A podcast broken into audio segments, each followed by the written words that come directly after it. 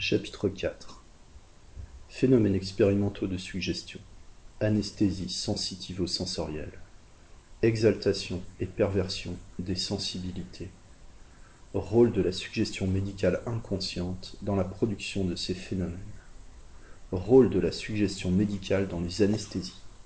1. Anesthésie sensitivo-sensorielle suggérée. La suggestion peut actionner la sensibilité comme elle actionne la motilité. Elle peut l'annihiler et produire de l'anesthésie avec analgésie. Le sujet ne sent plus qu'on le touche, il ne sent plus la douleur. Certains sujets paraissent anesthésiques par le fait de l'hypnose seule, sans suggestion spéciale. C'est-à-dire que, quand par suggestion, on peut leur donner l'apparence d'un sommeil profond, ils peuvent être insensibles et ne pas réagir par les piqûres. Cela prouverait-il que le sommeil dit hypnotique provoqué soit un sommeil spécial, sommeil analgésique? Cette analgésie n'existe pas toujours. Certains se réveillent ou témoignent de la douleur si on les pique avec une épingle. L'analgésie peut exister d'ailleurs dans le sommeil naturel l'activité nerveuse des dormeurs est concentrée vers le sensorium, l'esprit absorbé par ses rêves, par sa vie d'imagination, est souvent différent, indifférent et insensible aux impressions du monde extérieur, comme cela peut arriver dans tous les états de concentration psychique. Le soldat, grisé par la chaleur du combat, souvent ne constate la blessure reçue que par la vue du sang qui s'écoule.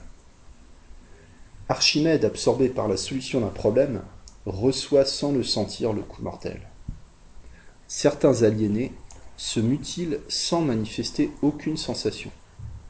Certains extatiques souffrent le martyr avec autant d'analgésie que d'héroïsme. Il y a des dormeurs, dit Maury, dont le sommeil est si complet que lorsqu'on les touche, même quand on les frappe, il ne se réveille pas. Prévost, de Genève, a relaté l'exemple d'une personne de Genève à laquelle il brûla pendant le sommeil un calus du pied sans qu'il s'en aperçût. L'analgésie n'est donc pas une propriété spéciale du sommeil hypnotique. Chez beaucoup de sujets endormis naturellement ou par suggestion, l'analgésie et l'anesthésie n'existent pas spontanément, mais peuvent être réalisées par suggestion soit complètement, soit incomplètement. Chez les mêmes, on peut provoquer les mêmes phénomènes à l'état de veille sans sommeil préalable. Voici un individu. Je le pique avec une épingle. Il réagit vivement. Je débouche un flacon d'ammoniac sous son nez, il contracte ses narines et repousse le flacon. Alors je lui dis, vous ne sentez plus rien, tout votre corps est insensible. Je vous pique avec l'épingle, vous ne la sentirez pas, je mets l'ammoniac sous votre nez, vous ne percevrez rien. Si la suggestion réussit, je puis traverser la peau avec l'épingle, l'électriser, enfoncer l'épingle dans le nez, le soumettre aux émanations d'ammoniac, il ne sourcille pas. Je puis produire chez lui des anesthésies sensorielles, de la cécité, de la surdité, de l'anosmie, de l'agueusie psychique unilatérale ou bilatérale, et ces phénomènes provoqués sont très impressionnants. D'autres ne sont pas susceptibles d'être analgésiés, bien qu'on puisse produire chez eux d'autres phénomènes de suggestion, par exemple de la contracture, de la paralysie et même des hallucinations. Chaque individu a ses suggestibilités spéciales. 2. Rôle de la suggestion médicale dans les anesthésies sensitivo-sensorielles. Ce qui montre bien combien certaines personnes deviennent facilement anesthésiques par suggestion, c'est que les médecins font souvent cette anesthésie par suggestion inconsciente, rien qu'en la cherchant.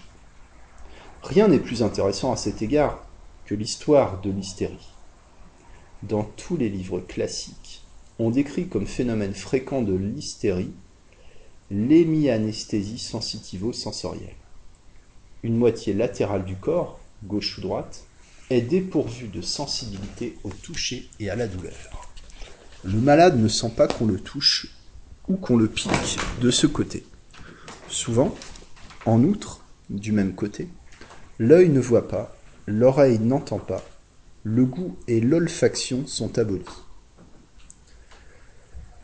Ce phénomène n'avait jamais été contesté, lorsque j'ai pu établir qu'il n'existe pas ou est excessivement rare, mais qu'il est fabriqué de toutes pièces par le médecin sans qu'il s'en doute.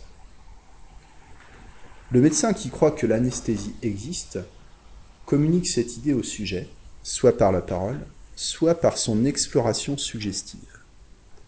Cela arrive infailliblement dans les services médicaux où plusieurs hystériques sont réunis, subissent les mêmes recherches, se copient et se suggèrent les mêmes symptômes. Avec quelle facilité le médecin est exposé à créer cette hémi-anesthésie? Voici ce qui le démontre. Je connaissais bien la suggestion, et cependant, jusqu'à jusqu'il y a une quinzaine d'années, je faisais encore à mes hystériques de la suggestion à mon insu.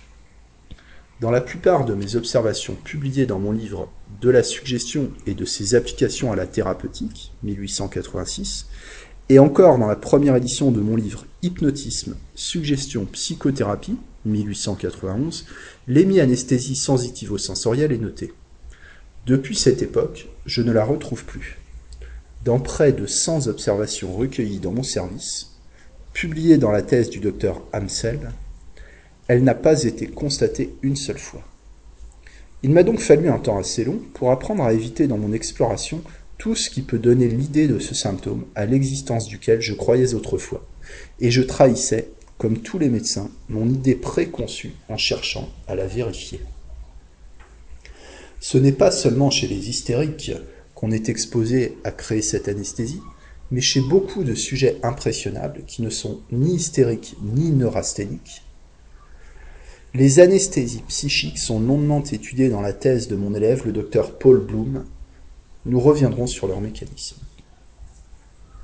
3. Sensibilité exaltée ou pervertie par suggestion expérimentale. Suggestion médicale inconsciente. Les sensibilités peuvent aussi être exaltées ou perverties. On peut suggérer une douleur lancinante, une sensation de brûlure, de démangeaison, de colique, de céphalée, etc. Et l'on sait combien en clinique, ces douleurs autosuggestives sont quelquefois difficiles à différencier d'avec les douleurs organiques, d'autant plus qu'elles peuvent être l'exagération ou la continuation psychique d'une sensation réelle. Un enfant eut une excoriation douloureuse à l'ombilic. L'excoriation guérit. La douleur survivait encore un an après et l'attouchement de la région sensible faisait crier l'enfant qui fut guéri presque instantanément par la suggestion. Une légère sensibilité à la jambe peut être transformée par un sensorium impressionnable en une hyperesthésie excessivement douloureuse. Les médecins, par suggestion inconsciente, due à l'exploration des sujets, de même qu'ils créent de l'anesthésie, créent encore plus facilement des douleurs. On décrit dans les livres classiques des régions ou des points douloureux qui suffiraient à signer le diagnostic de certaines maladies. Le point de McBurney serait caractéristique de l'appendicite. La douleur ovarique ou salpingitique, de l'ovarite et de la sympigite. Les points xyphoïdiens, le creux épigastrique et le point rachidien correspondant seraient symptômes de l'ulcère rond de l'estomac certaines douleurs vers le rebord costal droit et sur le cou, répondant au trajet du nerf phrénique, point nettement délimité dans les livres, répondrait à la pleurésie diaphragmatique. La douleur iliaque droite serait d'un des signes de la fièvre typhoïde. Or, j'ai pu constater que dans l'ulcère rond de l'estomac et dans la fièvre typhoïde, le plus souvent, ces douleurs n'existent pas. Sans doute, toute pression au creux de l'estomac et dans la fosse iliaque droite donne de la sensibilité. Mais cette sensibilité n'est pas plus vive chez les sujets atteints d'ulcères ronds ou de fièvre typhoïde que chez d'autres qui n'ont pas ces maladies. Si on appelle sur ces symptômes l'attention du sujet, on le précise et on l'exagère, si bien que le médecin qui attache une importance à ces symptômes est dupe d'une douleur vive nettement localisée qu'il a lui-même suggérée par son exploration. Dans l'appendicite, la salpingite, l'ovarite, il peut y avoir douleur dans la région correspondante, mais cette douleur est diffuse. C'est le médecin qui, par son exploration, peut l'exagérer et en tout cas lui suggérer une topographie précise localisée en un point déterminé. J'ai vu nombre d'appendicites opérés à la faveur du point de McBurney, bien constaté, parce que créés par le médecin et qui n'avaient que des pseudo-appendicites. Mes fiévreux typhoïdes n'ont pas de sensibilité dans la fosse droite. Je n'ai jamais constaté les localisations douloureuses bien spéciales dans la pleurésie diaphragmatique. Mais j'ai souvent pu les créer chez les sujets impressionnables qui n'avaient pas cette maladie.